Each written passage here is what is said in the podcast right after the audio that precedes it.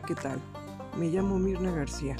Hoy hablaremos sobre las plataformas virtuales, las consideraciones para realizar un una videoclase. Primero que nada, previo a la clase debemos tener disponible una presentación de PowerPoint previamente diseñada con una duración no mayor de 35 a 45 minutos. Debemos utilizar imágenes de buena calidad y cuidar nuestra ortografía. Esto es, para obtener la atención del escucha, del alumno, del estudiante. Realizar una prueba técnica para conocer el funcionamiento de la herramienta que más fácil acceso pueda tener usted y sus alumnos, ya sea Zoom, Meet, Duo, Adobe, Adobe Connect videollamada. Coordine un encuentro con algún